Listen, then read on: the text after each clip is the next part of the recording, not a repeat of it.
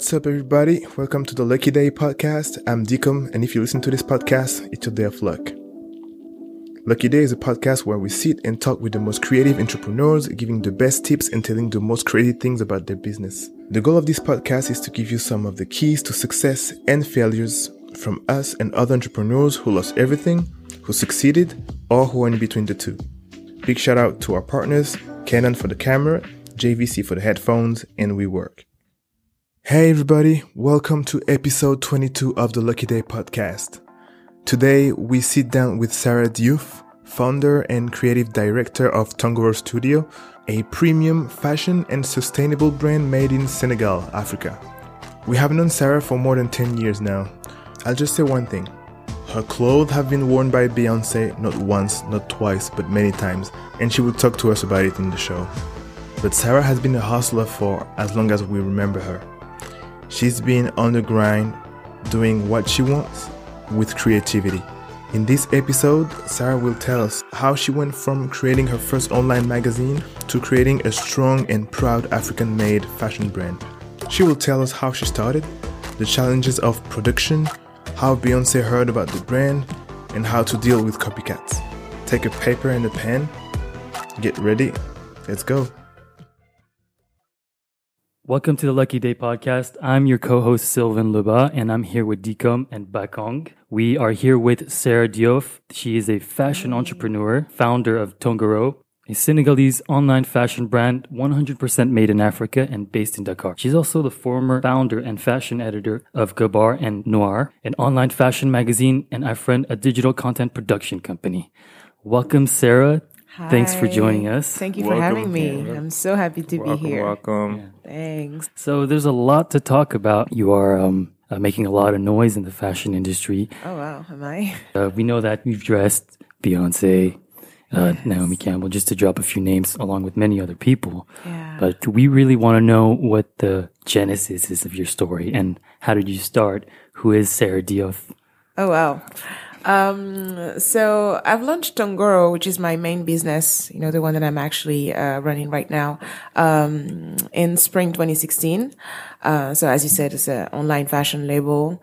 Uh, my goal was really to come up with an African fashion brand that will break all the stereotypes, um, and the global perception that people have of, you know, African fashion in general. I think, uh, the idea actually, uh, started running through my mind about seven years ago.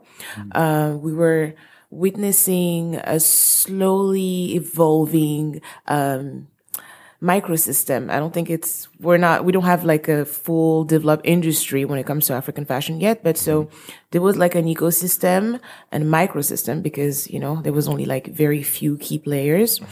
And, um, the thing that I've witnessed is that most of the African fashion brand back then were all positioning, positioning themselves as luxury. And you know, there's this misconception and also this perception um, of African fashion or African goods quality that hasn't been very positive uh, over the past years and even uh, decades. Yeah, exactly. so uh, my goal was really to challenge that. Where's, does that come from? Well, I think there's a part of truth, to be honest. When it comes to producing goods in general, um, Africans have not been very thorough and uh, focused on details for the longest. It was just like, you know, made and put out there. Do you know why?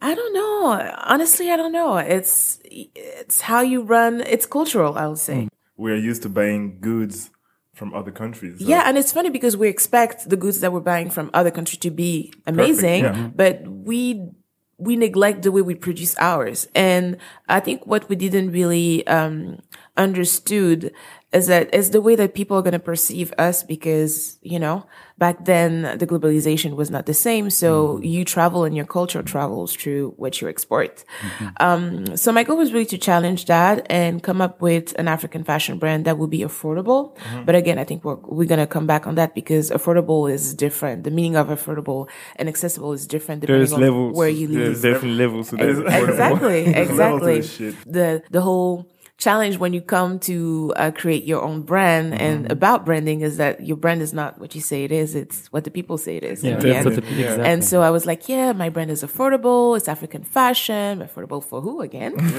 um, and I think e-commerce for me was the easiest way to reach out a global customer base.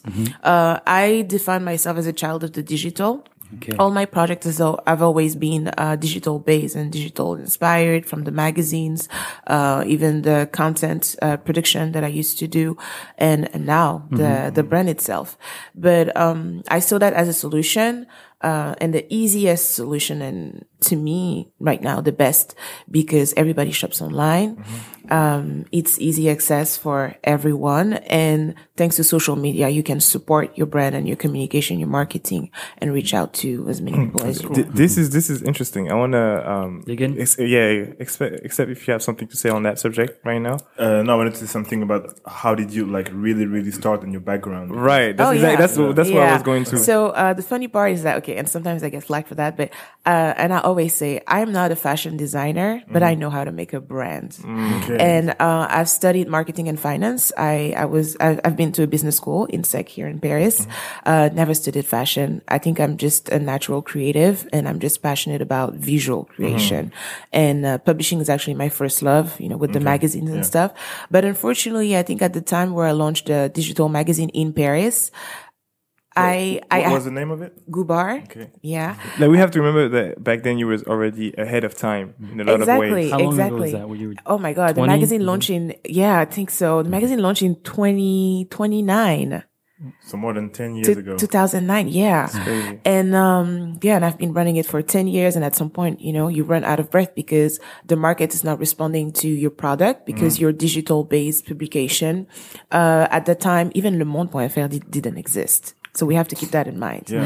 And, uh, yes, I was ahead of my time. One of the first French online. yeah magazine. magazine and then i think september or by the end of uh 2009 then all the french publication and even like the big publications start you know uh, developing their presence online because the internet was just blowing up and with the blogosphere and everything so that was interesting to see but um, there is a reality behind all of that is that I'm a black African woman in an industry that is, um, Mostly white. yeah, mostly white. So when I come with a publication and even my strategy, I have to tell you, um, Please. I've always, I've always, um, I always thought that I needed to include everyone for people to at least understand that there was, there would be other people, uh, on the same landscape. So Diversity. exactly. So diversity was the motto of the magazine. Uh, it was how we would, um, create and we will do everything in the magazine. Before it was a trend. before it was a trend, diversity was in my DNA because I believe that if you come into an environment where um, you're not the majority, you have to adapt and portray the majority so that you can take them uh, towards the minorities. So um, the first issue, we shoot a mixed girl. But even back then, you know, I was very young. So, uh, there's a lot of like political aspect that you don't really understand. And we're in France. So it's not the US where to me, a mixed girl is still, um, a mix of white and black. Yeah. But for, this people, is, yeah, for black. people, she's black. So when the magazine first came out, people were like, oh, but okay, it's a black magazine. Then the second issue, we put um, an Asian guy, um, an Indian girl, and I think a Caucasian uh, girl as well. Oh, it's an I- And- Indian magazine. Oh, it's yeah, in- they were like, no. So where's this? Who's this magazine talk, talking to? Because we don't understand. We're lost, you know. And I think because they were just not used to to see see representation diversity, yeah. exactly How that did you way overcome that? honestly it wasn't easy i don't i'm not sure that i really overcame that it's just at some point you know when you fight for something and you keep eating a wall you're just like you know what F it. I'm just gonna do actually what I want to do, and I'm just gonna put black people on the front and stand for my people. So then Ghubar started uh, to be the magazine for the community by a girl from the community, from the black community, uh, of course. And um, then slowly I started uh, inviting people into the African culture. We launched like the African issue September um, 2009. And then, you know, just grew up from there. The funny thing is that, um, I started being invited to New York Fashion Week, all expense paid at that time, All was, paid? oh yeah. What? Yeah. Oh yeah, yeah. At that time, which was crazy for me because I was still, I was still in school, school, yeah. and doing the thing was just like a hobby passion project. This is possible? Exactly. But the thing is, this is possible for people to fly me overseas when the people that are next to me are not even seeing my value. That's but the at thing. the time, at the time, I wasn't thinking like that. Now, when I, you know, you're just like, oh, okay. So, oh, New York, cool. I'm going, you know. Oh, um, London, cool. We're going. Uh, Italy, even. Oh, Yeah. cool. We're going. But Paris, Paris was tough with us. Why is it that as French people, we always have to prove somewhere else first for it to be kind of like valued for the Parisian crowd and French people? Because I think in general, people don't value what it's at proximity. You know, it's mm-hmm. here, it's available. So, mm-hmm. you know, mm-hmm. it, it doesn't have any value. It's not, it's something that I can easily afford or access. So I don't want it because, uh, I don't crave it, you know, in that sense. that. There's no, yeah, it's not exclusive. There's no sense of scarcity. And when you see that something that is actually yours, because in, in, in New York, it was like, oh, this French girl. And, you know, so the whole, Yeah, Foreign. Shiny, exactly. yeah, yeah, It was totally different, and I was black, and you know how proud are uh, the uh, African American. yeah. So, um, yeah, it was just different. Then Paris start uh, started to catch up. Uh, we started attending shows, and you know, um, one of the turning point for the magazine is when I started working with luxury brand like Audi that weren't even in fashion. It led to so many other collaborations, and uh, I just used uh, then the magazine as a window to showcase uh, my skills as far as like you know team man, not team management, but organize a team to produce a shooting, whether it's video or uh, editorial. Speaking of, of teams, how Yeah. many, because you were like between 20 and 22 at that Yeah. time. So how many people were working on Google? So uh, I think at that time we were like ten people. Mm-hmm. And that was hectic. I'm mm-hmm. not gonna lie, that was hectic because most of the people in my team were older than me. I mm-hmm. knew nothing about team management at that time. They were already uh, in the working world. Yeah. Exactly. So um it was different for them. I think they were also expecting that at some point it will turn into like a real business. Yeah. But I was still in business school. I didn't know anything about business. And when I'm in Paris and, and people are not uh, receiving the magazine the way I think they would, So I, that created some some some some yeah, of course. A lot of people left. Uh, and at some point I was just like, what am I doing? what am I doing? This doesn't make any sense. Um, so I had to reflect, but also, you know, you grow and you think I have bills to pay at the end of the month. So I have to go towards the thing that sustains me as a human being and allows me to have like a comfortable life. Um, so I think it was 2014. I decided just to let go of the magazine. Yeah. I decided to let go of the magazine. It was a beautiful experience. I learned so much. I met so many people, um, uh, with whom I'm still friends today. Um, yeah, and I learned so much that I this, that I applied, you know, to my next project. So I released the final issue, which was like a, a, a love letter to Africa. Uh, we created beautiful, beautiful series of editorial, um, uh, showcasing the beauty of uh, the Moroccan tribe, the Berber, and Senegal, Senegal beauty, and it was amazing. That was my last. Uh, uh, body of work for Ghubar, and I just announced it that you know I was moving on to better things. um, so yeah, so one of my good friends, uh, hundred percent Senegalese that I met here, um, the, she's home already. She's home like uh, for a year, and she's like, you know what, Sarah, because she knew my uh, personal history, you know, uh, my family, cultural heritage, and, and everything. She, so she was like, you know what, you should come to Dakar, come stay with me, stay with us. I knew I knew her mom and her family, and uh, stay with us for three weeks so that you're gonna enjoy Dakar in a non-touristic way. And I think it will be just just come, you know. And I haven't seen her in a, in a year, so I was like, yeah, you know, that's my that's my girl. So I booked I booked my ticket. I went to Dakar. I celebrated my birthday there. And uh, on the on the flight back, so she she took me to the airport and she called me, "Hey, you boarded? Everything's good." I'm like, "Yeah," and I start sobbing and crying, and I start crying, and I think it was I felt like a part of me was being taken from me and it, I didn't even understand why I was crying, you know? It's, it was, it was very strange, but I started crying and she was like, Sarah, why are you crying? I'm like, no, but I'll talk to you when I'm in Paris. Just crying and crying and crying. And I think at this moment I knew that this is where I belong. This is where I need to be. Um, there is a peace that I feel when I'm in Senegal that I feel nowhere in the world. And, uh, sometimes I'm a very spiritual person. So I think that, uh, everything eventually aligns in due time. And, uh, it took the time it took, but I started going back, um, more often. Every three months I was there to the point, um, her mom was telling me, Hey, you know what? Uh, you're not a guest anymore. Like, you're not a guest anymore. So we're not going to serve you. Yeah. Just, you know, you're home. So just, you know, Yeah, just go straight to the fridge. Exactly, exactly.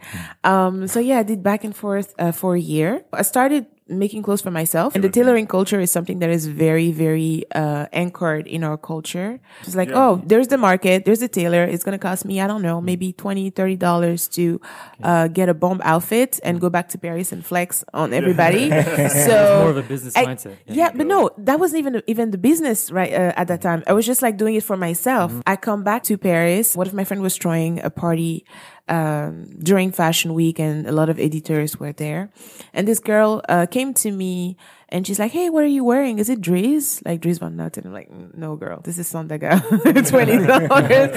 and she's like, "I love it." Uh, and my friend jokingly said, "Oh, that's her brand. It's gonna launch very soon." and I'm like, "What? why, why are you putting me on the spot?" And so she gives me her card, and he reads uh, Elle fashion fashion director, fashion something. Yeah, I was like, "There's something there. People likes." Uh, they likes it, and I wasn't working with what are so-called like with the, with the so-called African fabric, like wax, because if we know if wax is not an African fabric, we need to talk about it too. We need to talk Oh, about yeah, the definitely. From the fabric. Netherlands. Um, uh, but I was working with silk and prints and different things, but the vibe and the aesthetic and the shapes and the cuts were African inspired. Um, So many people started asking me to do that. And it was to the point where it was starting to be friends of friends of friends. I'm like, no, I cannot do that. I don't have the time to make clothes for your for you, friend. yeah. Yeah, exactly. so let me just sit down. Yeah, let me just sit down and see and see how I can structure that and make something out of it. Everybody's position luxury, but with what we have in mind and what we know, uh, the whole world doesn't see African goods at the time as, something they will splurge a thousand dollars on.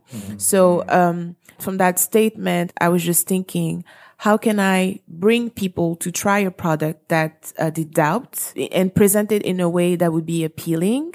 Because I saw how the tailors uh, were, you know, moving and working, and outside the cultural festivities, there's they don't make that much income. There's so many tailors, like literally in every street you can find a Find tailor. someone, yeah.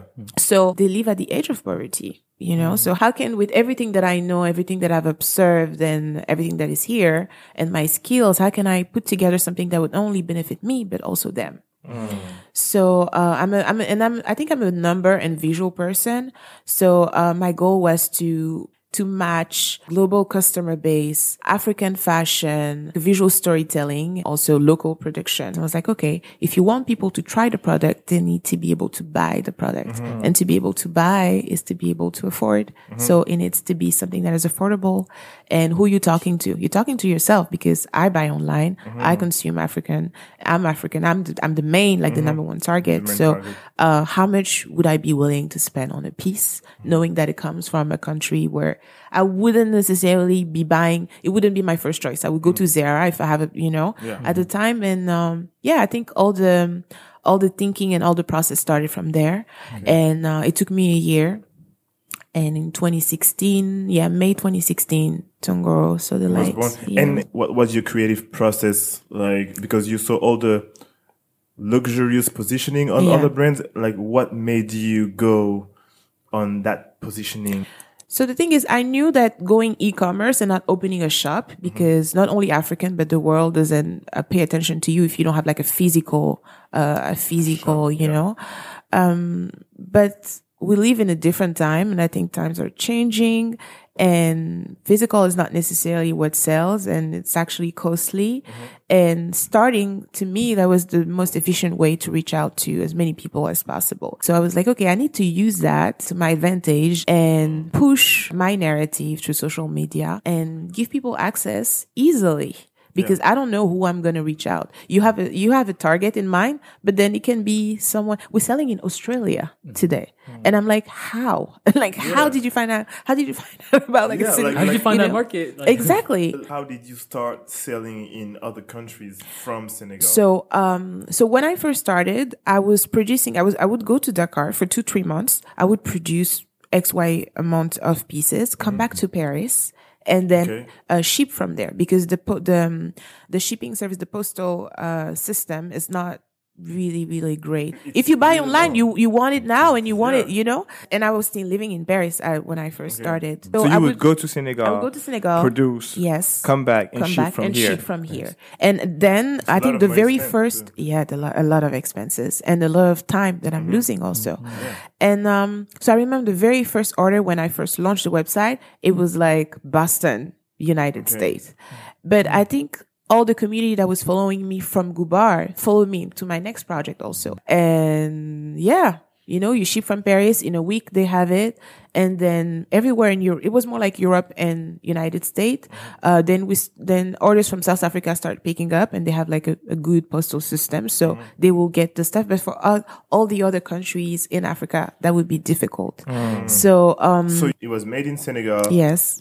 You ship it from France Yes. to other African to- countries. No, I wasn't even shipping to other African countries Okay. because at the time, people that were living on the continent were like, "Well, it's going to be complicated for us to buy Yeah. it because how it's going to get there, you know." Ah. But and I've and I've always been very transparent about my process. I always uh, took uh, every anyone who would follow me into the process and explain how things are made, and Mm-hmm. so they they know they knew that it was actually in the because you know some Yeah. people could lie and say, "Oh, it's made in Senegal," it's actually made in Turkey, Yeah. and then you know you just brand the thing beautifully and ship it anywhere, you know.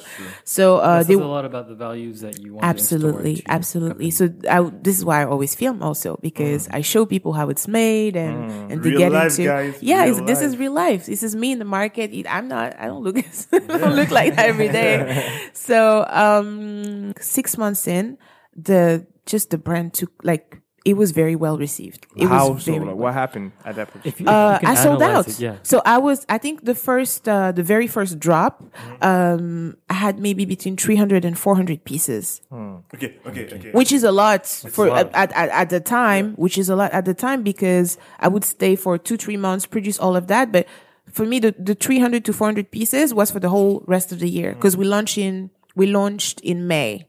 So it was like from, you know, summer until September. And then I would go back to, to Senegal and, produce and, again. And the money that you put in it was the money from the production that you did for brands. Yes, Okay. yes. I worked for a year, put some money aside, and then, you know, And I just you, you invested. you talked about uh, the system of drop. Can you explain what a drop is? so because you know there is codes in luxury. Luxury brand usually present collection twice a year, sometimes four if they do resort and if they do menswear. And uh, Tongoro was an e-commerce only, and is still an e-commerce only. I didn't want to follow that uh, route because it's not necessarily the best for me. I want to have inventory at all times because I wanted people to be able to buy at all times. Uh, I don't want to follow seasons because um, my the aesthetic of the brand and the way I saw my brand and envision it um, was a lifestyle brand where you know you travel, you're on the beach, you Eternal summer. I- Eter- exactly, exactly. It's an eternal summer, and I don't do quotes and stuff like that. So there's no point for me to do two seasons because it just doesn't exist in my world. yeah. There's And, just uh, one. yeah, it's, every day. over here, you know. Um, so so so yeah, it did it just didn't make sense for me. This is why I was like, okay, I'm gonna have this inventory to start, see how it goes, and it was very well received. Um, I think by August everything was sold out, and in September because I was still doing back, you know, I was going back, coming back. Did you do a lot of PR? Did you try? Mm. I think so. Instagram was not what it was three years ago than what it is Yeah. today. And I think um, in that landscape, there was not a lot of African brands uh, that would, yeah, did, exactly, yeah. that were doing it the way I, I, I did it. So this is, I think, how we gain traction and and just exposure and interest we get And the into nice visuals Yeah. too. Yeah, the Yes, visual and, amazing. but this is my, from my experience Yeah. producing, you know, and doing editorials and fashion editorials. See- so uh, I think we live in a society where image prevails, and the way you present yourself is the way the world is going to take you. And if you want to be taken seriously, you have to produce a work that looks serious. When it comes to African branding, I think social media has helped us tremendously uh, because we can show not only, you know, when it comes to products or brands or just Africa as a whole in a different way. People see that now in Africa, you live good, uh, that there is landscape that you cannot find anywhere in the world, but only, you know, um, and Everybody, everybody wants to go to Ghana now. yeah. Um, in but- Nigeria, yeah. but I think it- Afrochella. I think it um it's it's a matter of narrative and it's a matter of how you choose to carry that narrative. Personally, I strive for excellence. I need to be excellent in what I do. Uh, I need to be great. I aspire to be great because I think we need representation in that in that sense. Um, African American have um, to me mastered, you know, um, Sense of greatness. all things. Yeah, this sense of greatness and um, Because to aspire to inspire because they know that it's needed. yeah, Of course, everything is always linked to history. Their history is very um, particular in that sense. So it's something that is very proper to them. But uh, for Africans, it's time for us just to change the narrative and bring something new and so that everybody can see and we can see ourselves as great as we actually are. Because when you think about luxury, for example, luxury is something that has been part of our DNA for decades, for millennials. And, um, every time some every time people talk about les petites mains d'Hermès or uh, les artisans de chez Chanel, I'm like, well, the tailors and all the artisans that I see in Senegal are doing the exact same work.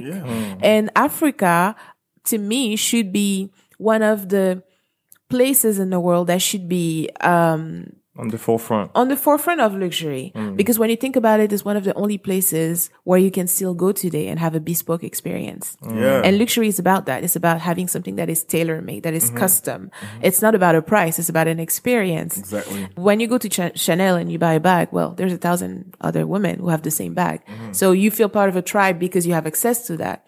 But we give luxury to people because we give them a sense of uniqueness. And I think this is, this, this doesn't have a price to me. I agree. And so the branding um, resulted actually from um, from a lack when it for if if I want to be honest, uh, because I work and I work and I source from local material, uh, which are not African. I don't work with African fabrics because.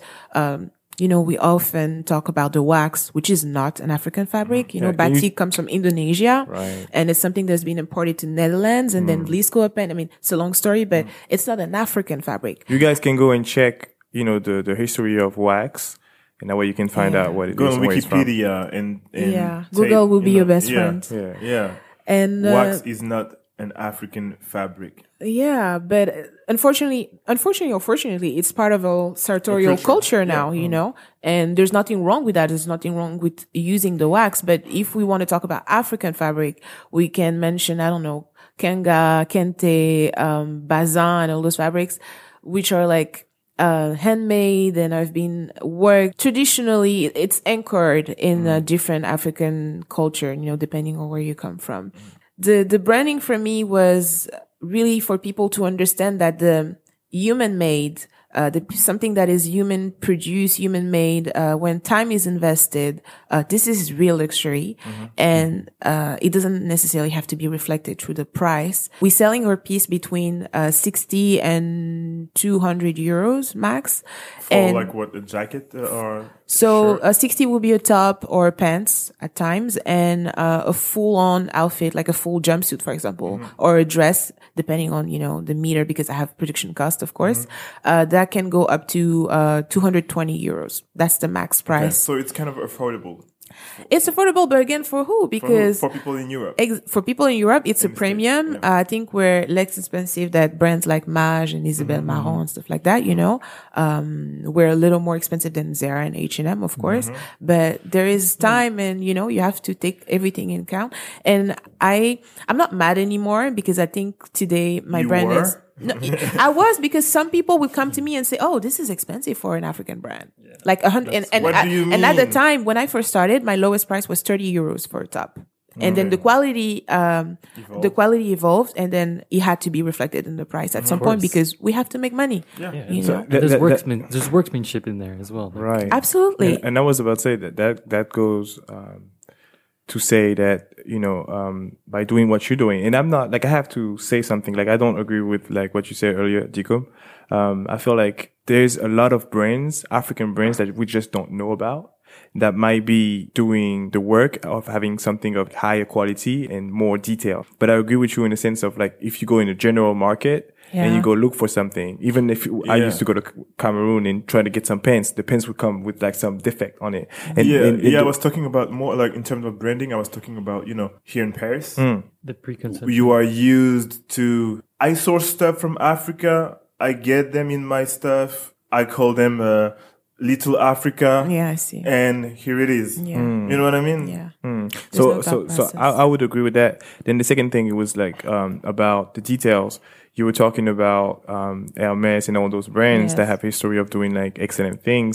Um when we are concerned, I want to go back to history Yeah. um and say that I feel like they have been like time period. For example, right now it's kind of like the Renaissance where we are all going towards our original fabrics and Yes. details and being to excellence just because we're seen on a international platform, but also f- before, um, you know, slavery or colonialism, all of that, we used to be excellent. Yes, Like we used to. when you look, I was at the British Museum and just looking at the things we used to make, Yeah.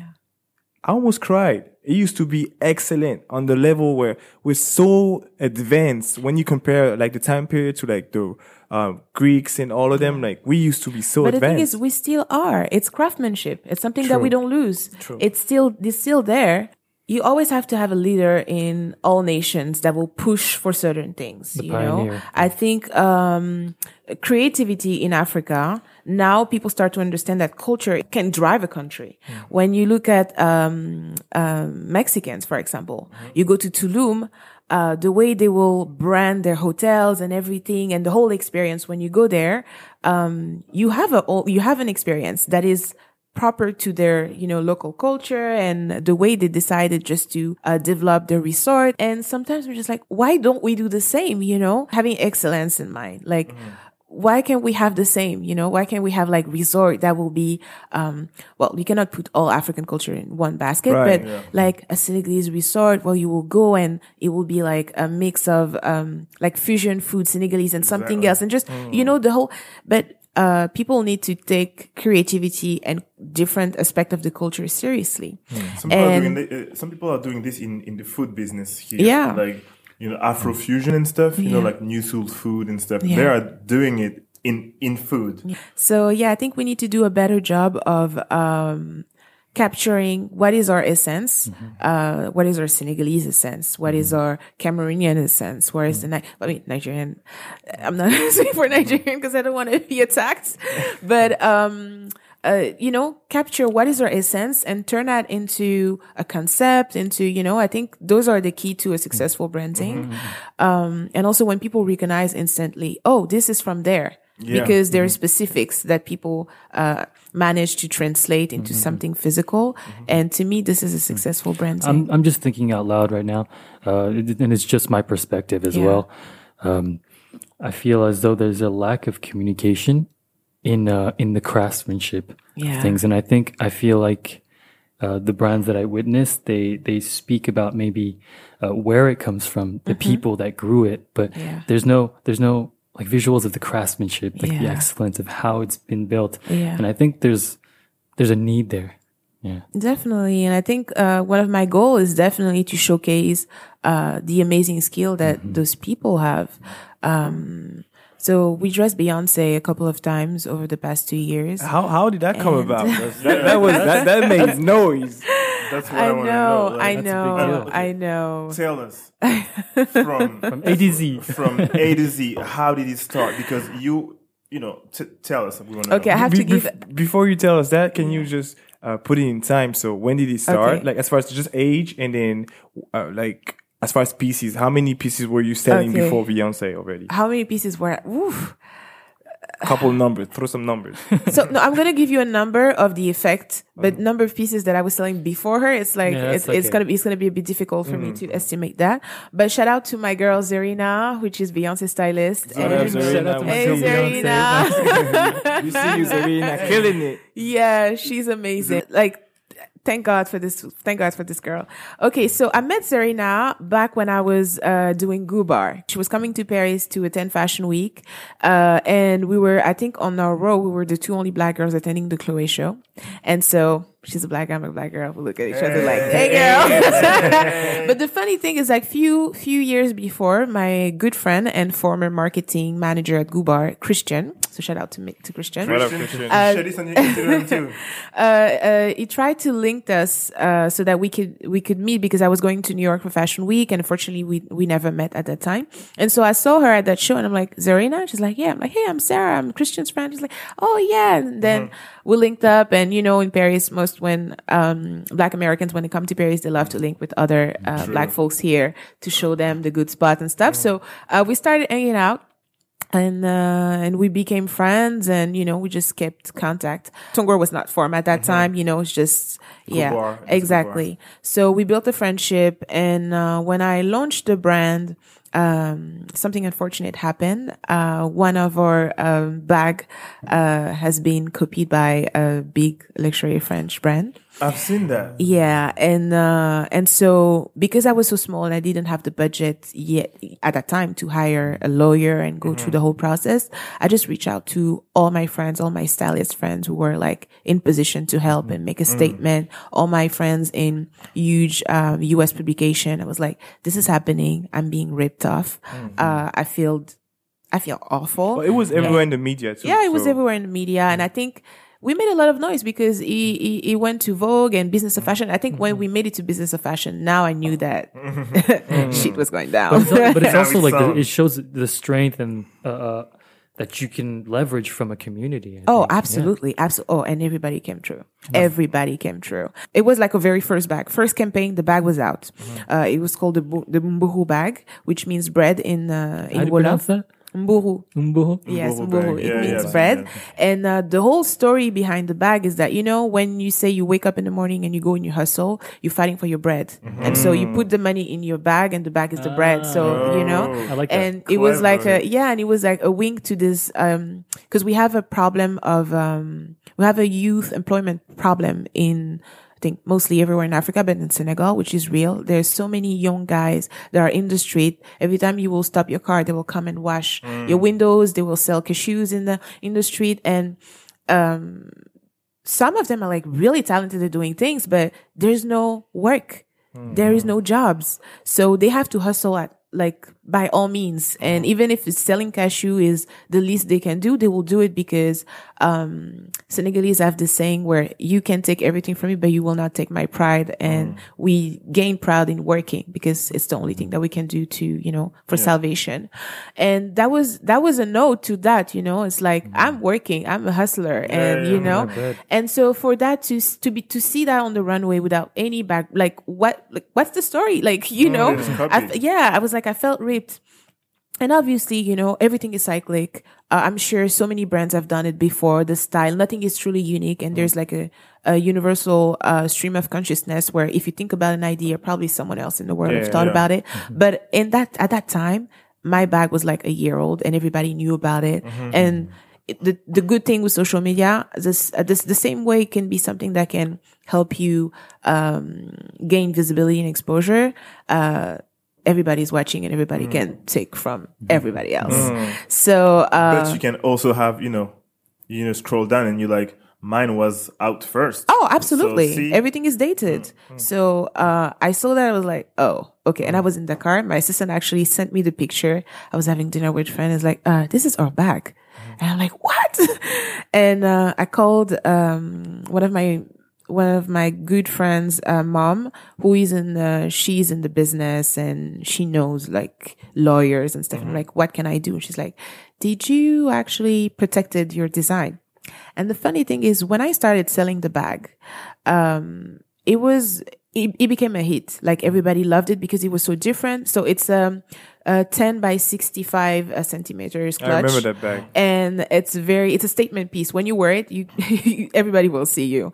So, um, and when it started getting traction and just working and doing well, my mom was like, you should protect this thing because your bag, this is very special. I didn't give it too much attention, but, and we weren't making a lot of money at the time, maybe just like a hundred, max 2000 euros a month. So to take 400 and go to, um, inpi.fr and, you know, deposit, cause I was still in, in France and I originally deposited, uh, I, yeah, I originally created the brand here. I was like, if I have to do that, it's a lot of budget and I'd rather just invest in, but for some reason, I think we had a we had a good month and I was like, you know what? Yeah, let's just do do it. it. Let's just do it. and I did it and I totally forgot about it because it was months later. And when that happened, um she was like, yeah, is it protected? Because I have a good friend who will do it pro bono. Like, just let me know. So I booked a flight, came to Paris because I needed to be here to, you know, figure out everything.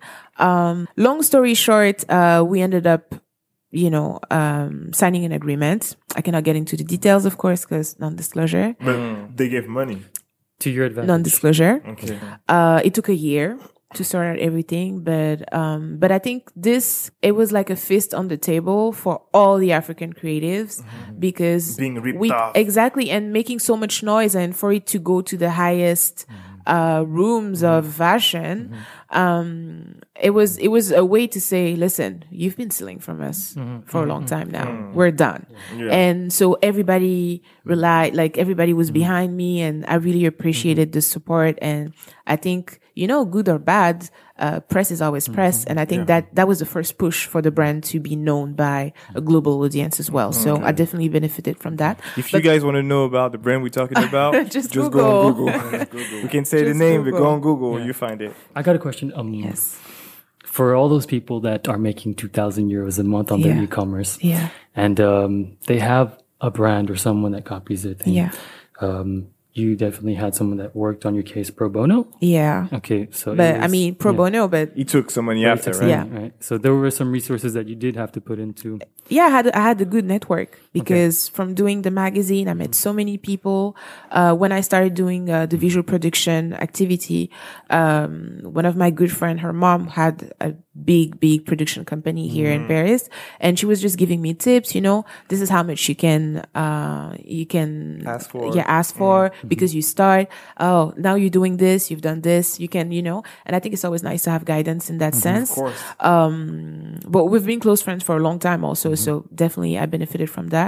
But I think network is very important. Mm. Network is how you move, uh, into the world because mm-hmm. you can be the most talented person. If you don't work, if, and if you don't have a network, mm-hmm. you're not gonna, mm-hmm. you're gonna go Fight, nowhere. fight for your rights. Good network, increase work. your net worth. Absolutely. Remember that. Absolutely. Absolutely. Remember that. So back to Zerina. I met Zerina at that time. So when that thing happened, I sent the clutch to all my friends, my stylist, uh, my stylist friend. She was one of them.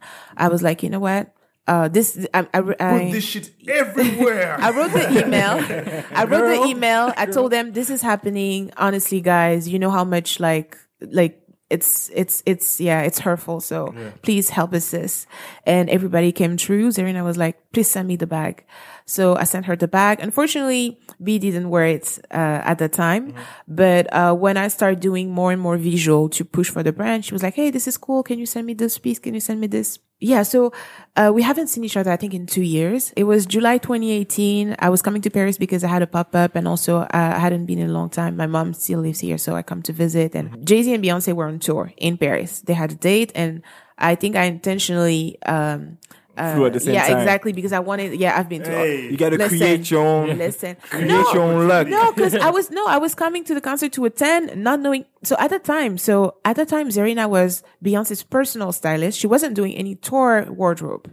There was something else working on that. So it wasn't even in my mind. Nothing. So I'm at the concert, and I see Zerina w- walking. You know. um and I'm like, Zerina. And she's like, oh my God, Sarah. And now we hugged. And now, how long are you here?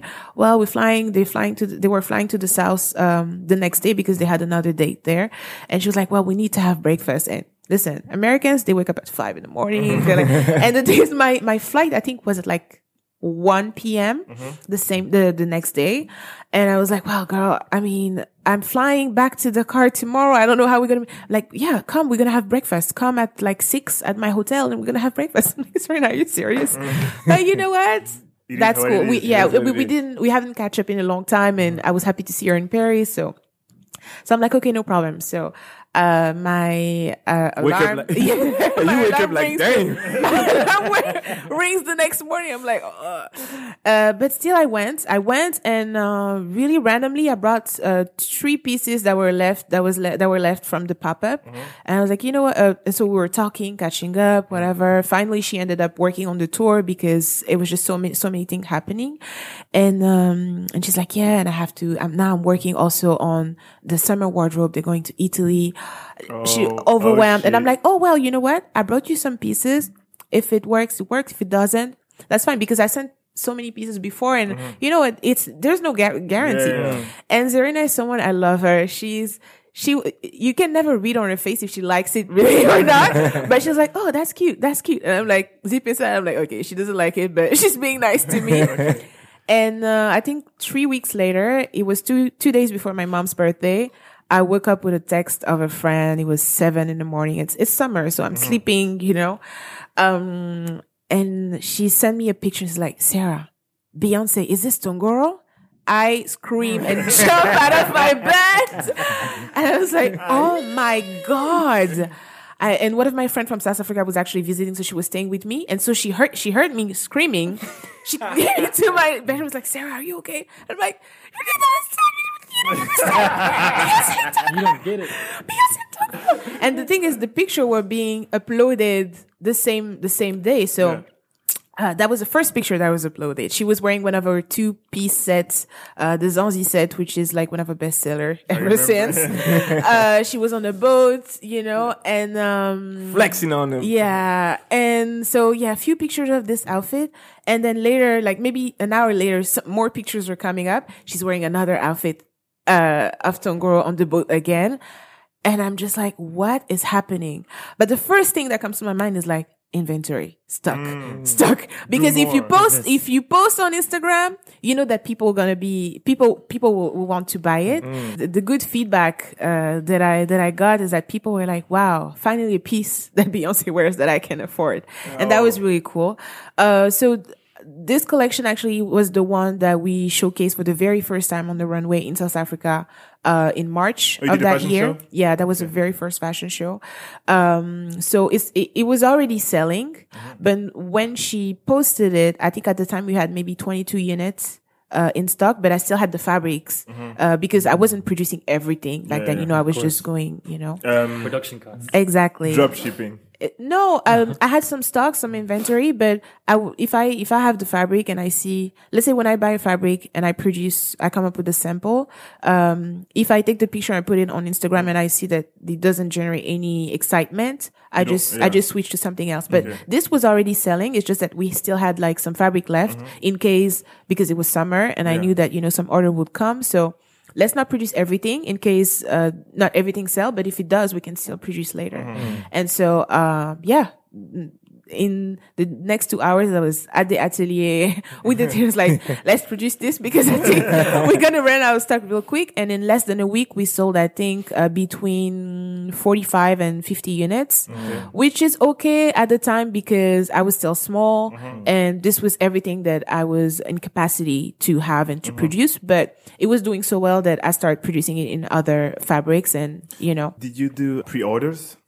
Uh, yes, definitely, definitely, definitely. When we sold the 22 that we had in stock, uh, I just put everything, everything else in Pre-orders. pre-orders and it was even better because people could order only, uh, in their own sizes. So no waste. Uh, we didn't have any so waste. so so that ends. was your first time working with like Beyonce's crew yeah, and, but I don't think I was working with them at Not that time. yeah, it was yeah. just like you know, right, right. it was a lucky, it was a lucky day. it was uh, it was a lucky day and uh, it just happened organically Mm-hmm. it just happened organically and most of the things that happened with the brand actually happened organically people think that i'm this i'm a mastermind of course i i strategize Give a lot some credit. yeah. I stra- no, I strategize a lot. I think I, I think I'm smart. I think I'm a smart person. I strategize a lot, but um, I believe in being in alignment and I believe also in doing things with purpose. And as I was telling you, I'm very spiritual and I think everything that I am doing right now, I'm supposed to do it because I really feel like this is, this is what I'm meant to do, you know? And I don't really like, um, you know, promoting the, the fashion as, you know, as we know it, because to me, it's more than fashion. Mm-hmm. It's about creating value and also improving lives of people, of my people, you know, mm-hmm. locally. Because, um, for example, when the Beyonce thing happened, I went and showed the picture to my tailors and they just couldn't, they, they, they, they just couldn't believe it. Believe it, yeah. They were like, this is, we did this? And I'm like, yeah, you did this. Mm-hmm. And, you know, and it gives them a certain boost of confidence and it gives them hope and so many, you know, it's just, it's crazy how, how a small little thing like that, it's not that small, but how, how something like that can, um, bring so much joy and just drive Empower, into, yeah. yeah, empower, exactly, empower someone.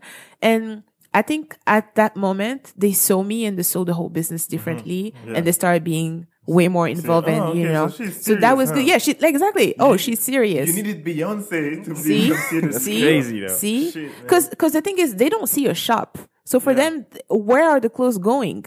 Oh, you know? So we see that Sarah is paying us, but for, for, for them at the time, I think they were probably thinking that I'm some rich people kid who have money and just, you know, like do this, do this. Mm-hmm. Yeah. They don't really, it's difficult to see when you don't sell in a shop, you know, and you don't true. take your people to a physical Shop, store yeah. and, you know, so now they're like, oh, okay. And when I was like, you need to produce those, everything, everything is going. Mm-hmm. Now. Mm-hmm. I was like, okay, so we, th- this is real work.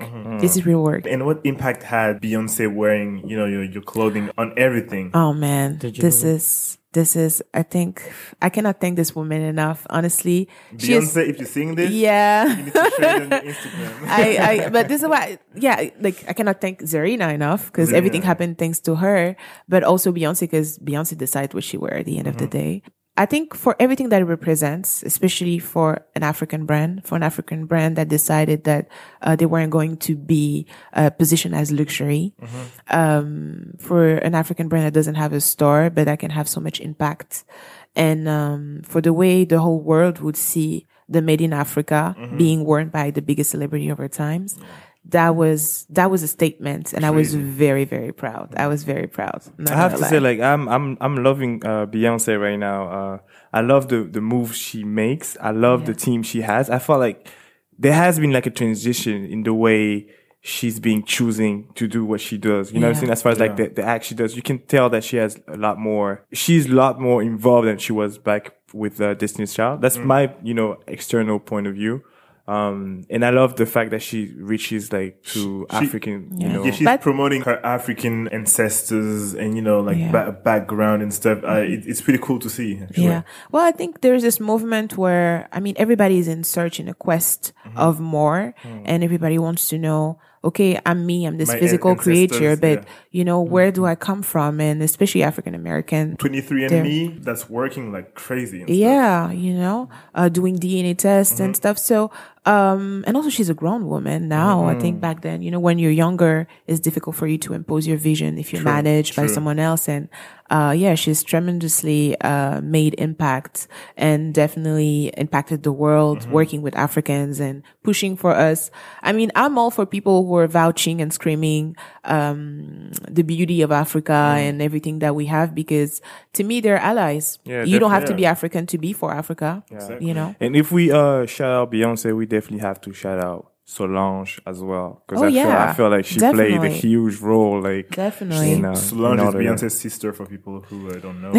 So um, staying on on Beyonce's topic, can you tell us more about the Lion King? So, How did that uh, happen? so from that point, I What's up think with sh- the Lion King? Uh, Boy, The video. you've been sleeping, man. that was everywhere. so, so from that point, um, I think I think she really liked the the the, the pieces brand, because I sent three and she wore two on the tree. Mm-hmm. Um, and also, what was very what was even more impactful is that um, on that same vacation, she uh, released a picture of her late born children, Mm-hmm. and it was the very first time that she was showing them to the world. And she was in Tongoro. And this picture went viral and of course fashion credits went with and this definitely helped because i think this kind of publicity definitely helps. Uh, but from that point i think uh, what happened um, they reached out to me. Oh there was the concert in south africa. Uh, so, uh, oh no, in between, I think she, she just ordered some stuff for herself. on on your website. Zerina ordered some stuff. Okay. Whose credit card? Whose credit card? No, I'm just kidding. no, but she, no, she selects stuff and she's like, Yeah, oh, can you send me that? And, you know, and yeah, so she, she selects some stuff. And then, uh, there was the, um, the concert that they were doing, uh, in South Africa. So I was in Lagos at the time. I was doing my second fashion show in October 2018. And I think it was four in the morning and Zerina texts me and she's like, Hey, uh, I'm working on B's, um, outfits for South Africa. Do you think you can do something for the show? Like something Some- tailored. something. custom? Oh yeah, of course. Something for the show. For the show. Show, bro. Don't you Bro, get it? bro. We're talking about the and show. um yeah it was something like four i woke up i texted my mom and i'm like zerina just asked me to do something for the show like the show. So she sent me the measurement. It's the- i'm like okay i'm in lagos right now but as soon as i get back to dakar we'll talk and let me know what you have in mind and give me the direction and stuff. So we work on two um two options for the show. Um everything was made everything was sent. Uh also things for her just to wear on you know the casual. regular, yeah yeah. exactly. Um the show didn't the the things that I, we made for the show didn't happen to be worn because i think it wasn't strong enough compared to all the other looks that she had and Mm-hmm. she went for balmain and all that stuff and it was very powerful visually Mm-hmm. that's fine. But when she landed in South Africa from the plane, she was in Tongoro. Mm. And that was even more meaningful for me because Mm-hmm. it means you're putting foot on soil, an African soil, wearing an African brand. Oh oh. And exactly. Uh oh. and and that was that was significant for Mm. so many people. Uh, but I mean, of course she would be wearing any African brand, but it was nice that it wearing was mine. yeah. Mm. And the next day also she was like um hanging out in in uh, in Johannesburg. She was in Tongoro again. I love We- that made because like it, also suit. it also means that she feels comfortable. Exactly. It means that she on likes everyday it. clothes. You can wear it every day. absolutely, It's amazing. Absolutely. But I think, you know, again, I'm, I'm coming back to, I'm going back to spirituality. Uh, I put all my heart into what I'm doing. I'm really passionate about what I do. And I think energy, um, you exude energy and you transmit energy when you do something, when you meet people, when you touch things. Everything is energy around us. And, um, if I'm, I mean, I'm sure you always like the, you always the scar to someone else in life.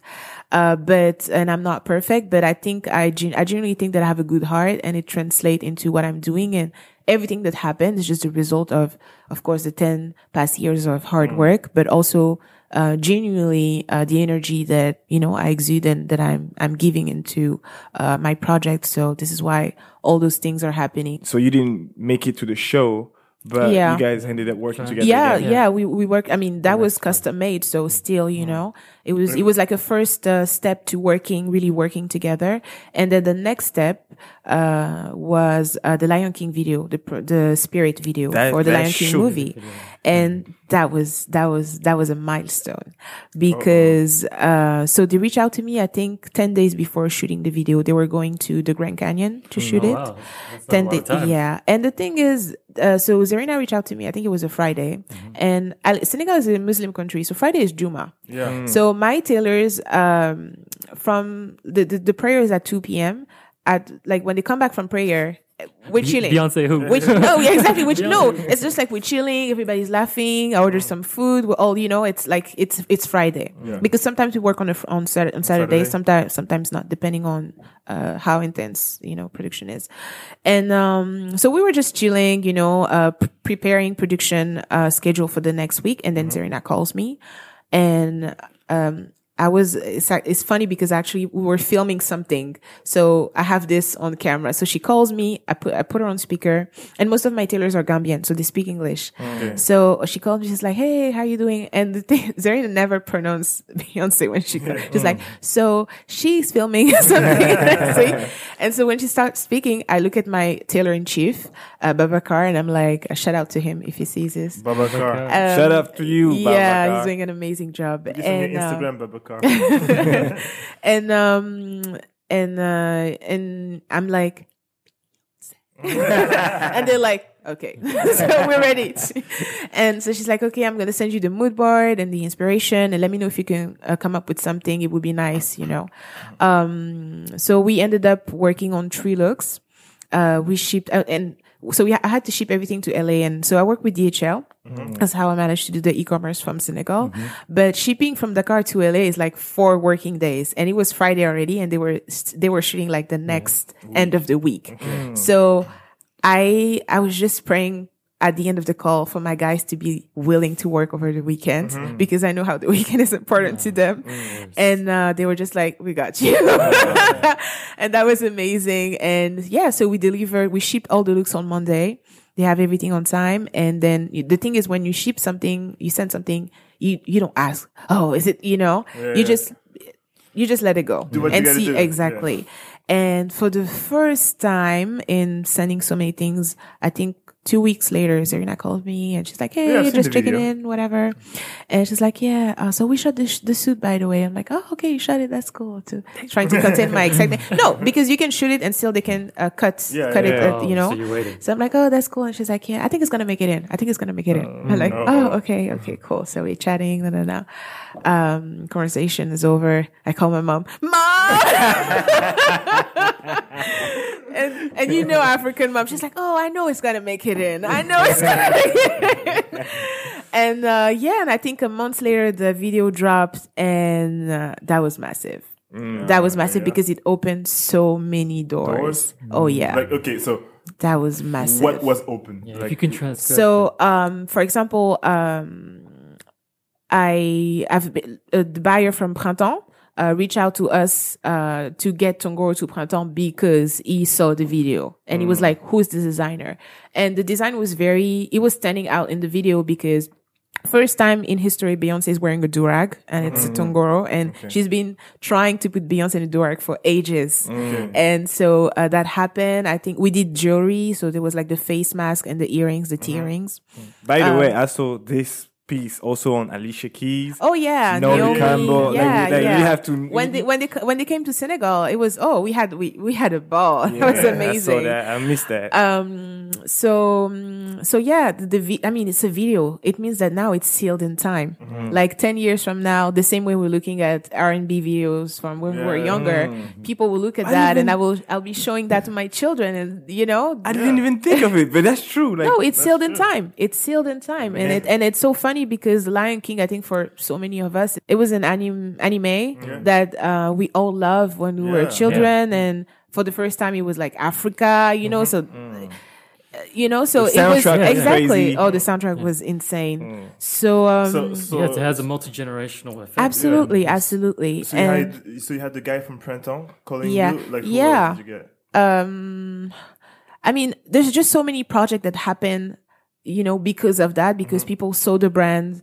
and now it's not just because not everybody looks at Beyonce style on the daily basis, mm-hmm. but everybody will listen to the music and w- see the video. So this is definitely another impact. And also what was not that I'm for, oh, being the only one. I think we need more. We need Yeah. more designers. We need more, more of what I do, more of, mm-hmm. you know, people doing that. But, uh, amongst Valentino and all those big brands, well, there was Tongoro, and it was the only closing African closing brand in the video. So, um, there was actually, um, a girl that I love. Her, her name is La Falaise. Uh, she, she did like, um, she's working with cowrie pieces and she did like a cowrie mask for the video as well. She's African as well. She's from Ivory Coast. So, um, yeah, but closing as far as closing, we were the only one. And that was very powerful. That was very powerful. That's crazy. well, And- congratulations on that Thank for sure. you. Congrats. Thank you. What it is to be a CEO uh, in Senegal? Like, what's a day, Oh. you know, a week like working with you So, um, in Senegal? so I have I have to quote one of my favorite books from uh, Tim Ferriss, which is called the Four Hour Week. Uh, I think most people think that I work like crazy. Well, I work like crazy, but I think I work smart. Now I work smart. I um, I'm very cautious of my time, how I invest my time, and how I spend it. And uh, I optimize it uh, as much as I can. Super Uh, usually, I work. Yeah, usually I, I work in the morning. I do everything that has to do with emailing, uh, you know, all the computer work in the morning. And afternoon is like just wandering the market, uh, getting the new fabrics, uh, making sure checking because I do the quality control myself, which is insane. And I know that I need to get people. Um, but everything that's manual and that's fun is in the afternoon. And to me, it's not really work but um working in Senegal I'm not going to lie it was it was difficult to uh establish myself uh, especially towards the artisans and you know uh, go to them and say hey I want you to come work with me when those people have been independent workers most of their lives. And you're you're not even 30 years old you arrive and you yeah exactly you want to you want to hire me but what you know? So it was difficult to convince people to come and join the dream. But once they saw it uh I mean you know now they're happy to work and um actually something happened in december um um well it was the end of the year and um i gave a bonus to all my tailors because we had an incredible year and i was so grateful. And to me it's still it's a company is made of humans so i you know it's important to give back. And uh, one of them was very touched and he came to me and he said you know um uh, so he calls me Madame Sarah. He said, "Hey, Madame Sarah, I'm so uh, grateful. Thank you so much because thanks to you, I'm uh, he's Gambian, so his family lives in Gambia. He just works in Senegal because Gambia is so small and there's not much, you know, same problem." I was like, "Yeah, I, I'm." Thanks, thanks to this job. So he's with us. It's been, I think, seven months now. And he's like, yeah, uh, thanks to this job, like I managed to send my, my boy to school in Gambia. So he's going to be able to speak Wolof, French and English. And that was important for me. He's going to stay with my mom there. And, and, you know, I couldn't cry in front of them because were really I'm the boss. so I don't want him to see me cry. But as soon as he's, he left and I turned, I, my, I, I, just, I, pu- yeah, I cried because to me, this is impact and this is bigger than fashion. It's bigger than real. Instagram. It's bigger. I'm, if I'm able to change just one person's Humans' life, lives, yeah. this is this is important you know for them not okay I, I of course i want to create wealth and i want to have like a comfortable life but i don't want to be alone to enjoy that and have my employees you know at the, at the age of misery Yeah. because at the end of the day uh it we can change you know the way uh things have been done uh you know when you when you think about fast fashion and the way you know people are exploited and stuff and i don't want people to see the success of this brand and think of africa as a place where they can go and take advantage of people Yes. we have to give back and i think it's the way we've always built our communities um and especially in Senegal, we live in community. People live in community. I think I'm um, I'm I'm an alien because I don't. My family is not with me. I only have my one of my brothers with me there. The foundation of the of of how people live is community. You know, you, you have Tongoro Studio, but you also have a lot of Yeah. other companies. What can But I don't- expect in the new? So um. I had to put the magazine on hold. So Ghubar was the first magazine. Then at the same time where I was launching Tongoro, I was also doing Noir, which was like an African luxury and lifestyle magazine that I wanted to launch, uh, printed one, but. Uh, Tongoro took over, it took off, and I had to focus because I couldn't, I couldn't do the the two at the same time. I have, you know, um, another business that I'm trying to launch because I believe that it's crucial to develop different uh, streams of income, not to You've created a brand for men also, right? So actually, the menswear is a subline, but it's Tongoro. Okay. It's just the appellation. It is Mogo, which is um uh in Ivorian slang, uh which means men. Mm-hmm. And uh yeah, I just wanted something different for people to identify the two. But uh what can you? Well, we've been uh selected by Fast Company as one of the world's most innovative company for 2020. Wow. So this is on that. yeah. So this is definitely this is definitely a milestone. It's something that I had on my mood board when I first started. So to see it, yeah, and even the Beyonce thing, I forgot to say, but so every year, and it's something that I I uh, encourage everybody, all my friends, to do, uh, is to take um, a vase or you know just something that can contain uh, papers. And you write down everything that you want for the wor- for the year to happen. And at the, and you only unfold all the papers at the end of the year and you see what you managed to accomplish. And I do that every year. And actually that year 2018 I wrote I want to see Tongoro and Beyonce and that Uh, in- happens in- in- and I, 20. yeah, really believe in the power of manifestation. I think everything you want, you just have to speak it into the universe, but also do the work for it to happen. And, uh, cool. yeah, I think I'm just gonna Um, do you have fun. any? Uh, you have a, an incredible uh, work ethic. Like I have Thank to commend you. you for that. It's amazing.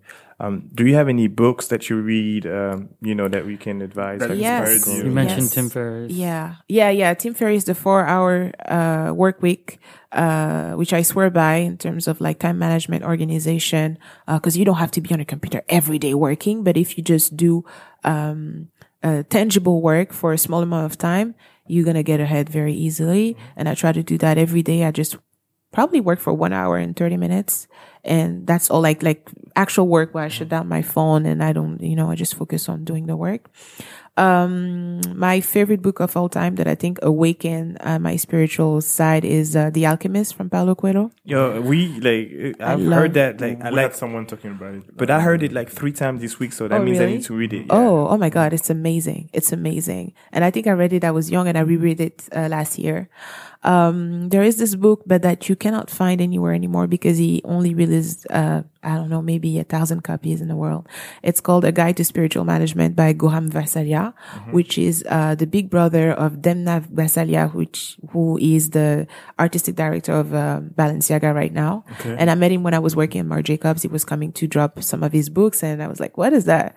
Because there was no cover. It was just very, yeah. And he, this book is just amazing. I'll try, I can lend it to you, but you have to ship it back to me. uh, it's really, it's truly amazing. And, uh, what else? What else? What else? What else? What else? Um, yeah, I mean, those are the books that That's I great. like. That's, that's Yeah. already That's great. really good. Like, do you have any uh, website, uh, social media? we Oh, can- right now, sorry. Right now, I'm I'm reading uh the Book of Coincidence uh Okay. by uh, Deepak Chopra, Okay. which is really good as well, Yeah. and it makes sense with everything that's happening right now in the world. It's really interesting. Oh, that's cool. Yeah. So yeah, where where can we find your stuff? Where can you Your where can socials. find you? Your socials. www.tongoro.com slash shop. Uh, Instagram at Tongoro Studio, uh, my personal at Diouf Sarah. And, uh, yeah, support Made in Africa. Buy, uh, give us feedback, give us a shout out, give us likes. Just, yeah, support any way you can. Support. Yeah. Okay, awesome. You can find us on. Um, we are actually working on the website uh, Lucky Day. It is coming very soon. Also, uh, you can find us on Instagram. This is uh, underscore Lucky Day. You can find us soon on Facebook. We are we have created the the page and the um, uh, Twitter page also. And um, yes, follow us on uh, Apple Podcast and Spotify and Deezer now and Google Podcast. And we see you next week. See ya. Ciao. Thank you for coming. Bye. Sarah. Thank you for having us.